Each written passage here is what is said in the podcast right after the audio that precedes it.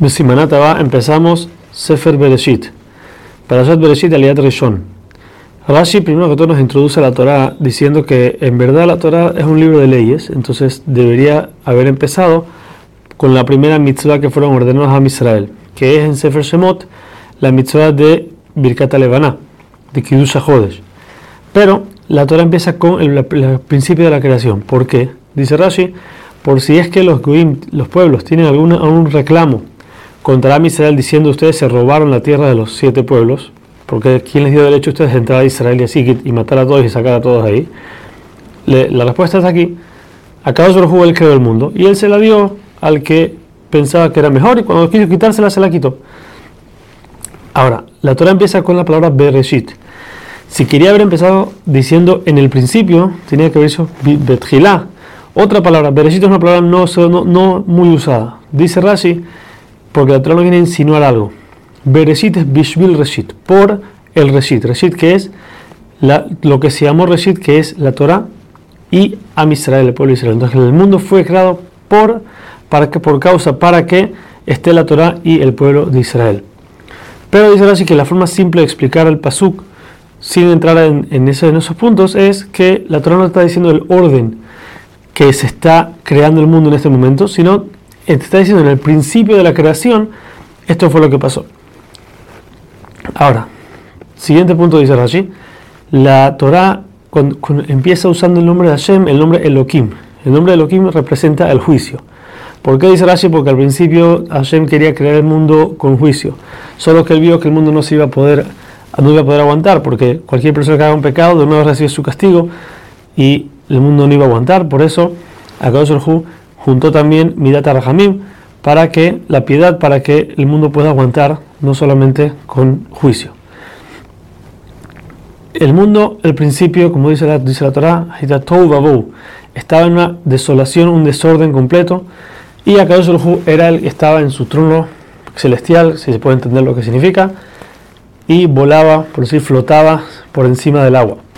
Entonces Akadosh crea la luz, no la luz que nosotros conocemos, sino una luz especial que dice la manera que se puede ver de un lado del mundo al otro, pero como era tan especial esa luz, acaso Jesús tenía miedo que los malvados lo usen para cosas que no tienen que ser, por eso la escondió y la guardó solamente para los tzadikim en el mundo venidero.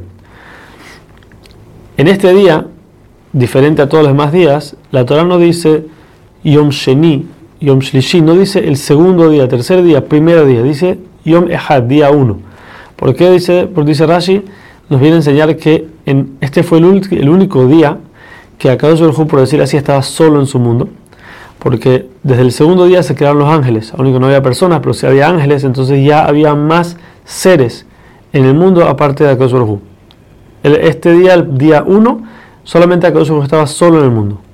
El segundo día, Hashem fija el cielo en su lugar, entre las aguas de arriba y las aguas de abajo.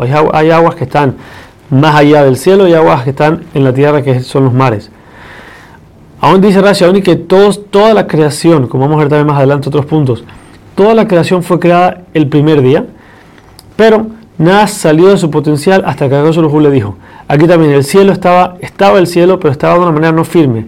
En este momento Akadosh le grita y lo pone firme en el, en, en el cielo y separa las aguas de arriba, las aguas de abajo. El cielo se llama Shamaim. ¿Por qué Shamaim? Porque está hecho de Esh y Maim, agua y fuego que se juntan y forman el cielo. Ahora, a diferencia de los otros días, en el segundo día no dice Kitov y es bueno. ¿Por qué no?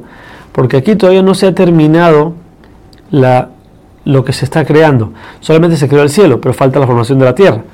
Por eso en el tercer día cuando Kosovo termina la tierra y después empieza otro proyecto y lo termina, entonces dice Pa'amaim Kitov, dice dos veces la palabra Kitov, que fue bueno.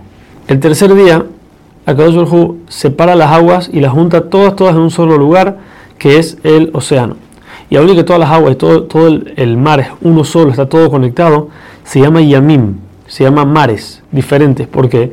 Porque como sabemos el sabor de un pez de un, que se saca de un lado del mar no es igual al que se saca del otro, por eso es como si fueran dos mares diferentes. Segunda cosa que acaso crea el tercer día son las plantas, los árboles y algo peculiar, acaso le ordena a los árboles que hagan frutos y que el mismo tronco sepa igual que el fruto. O sea que el árbol de manzana tenía que saber, el tronco, la madera tenía que saber a manzana.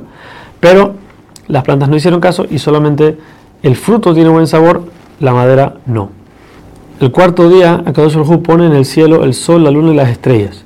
Como vimos antes, todo fue creado, solamente que había que ponerlo en su lugar.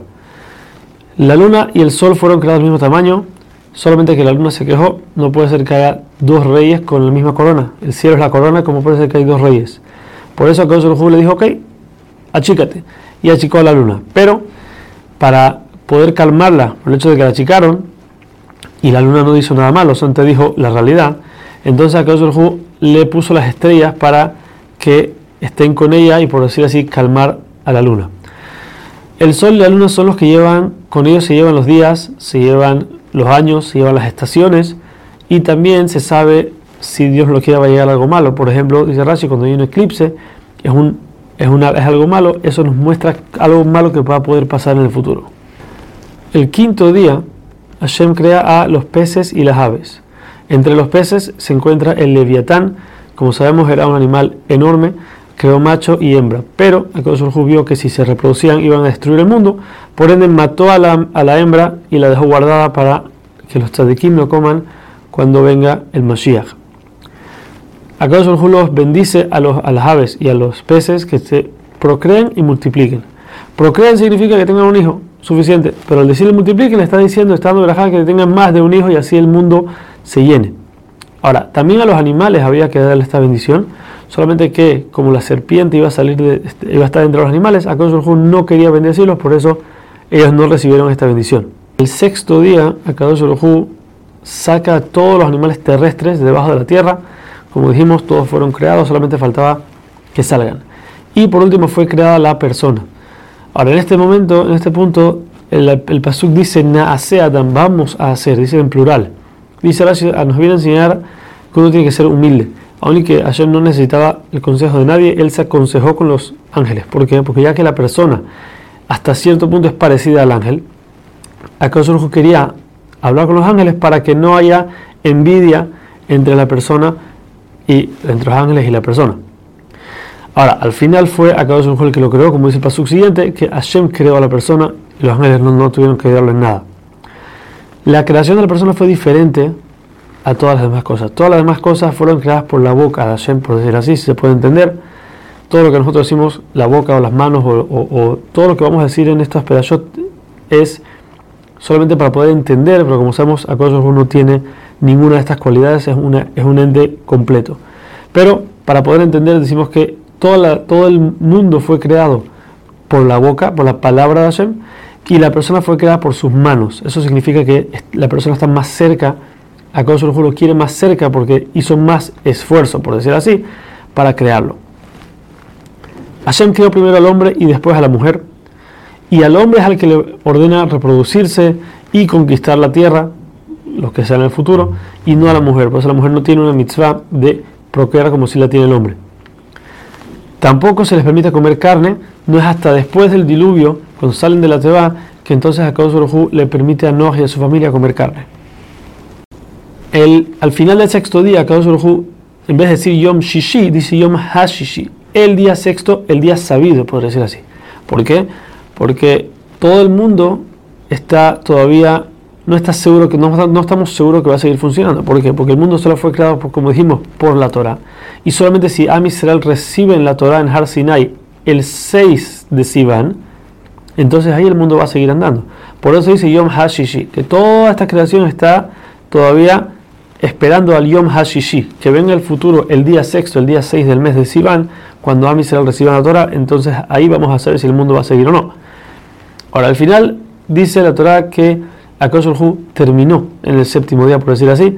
¿Por qué? Dice Rashi, en verdad terminó el sexto día. Son de que nosotros como personas que no, no podemos llegar a ser minuciosos al segundo, entonces para nosotros, nosotros tenemos que, por decir así, antes de Shabbat, antes de que empiece Shabbat, ya recibir Shabbat, porque no sabemos cuándo exactamente empieza el día. Pero Akosh que sí sabe, él terminó la creación exactamente en el día, cuando terminó el día sexto. Y dice que bendijo al día séptimo. ¿Cómo lo bendijo? Lo bendijo para el futuro, que en el futuro cuando el man va a caer, el man va a caer doble el viernes para que se use también en Shabbat. También lo, lo separó, dice, de los otros días. ¿Cómo lo separó? Porque en Shabbat no caía el man del todo.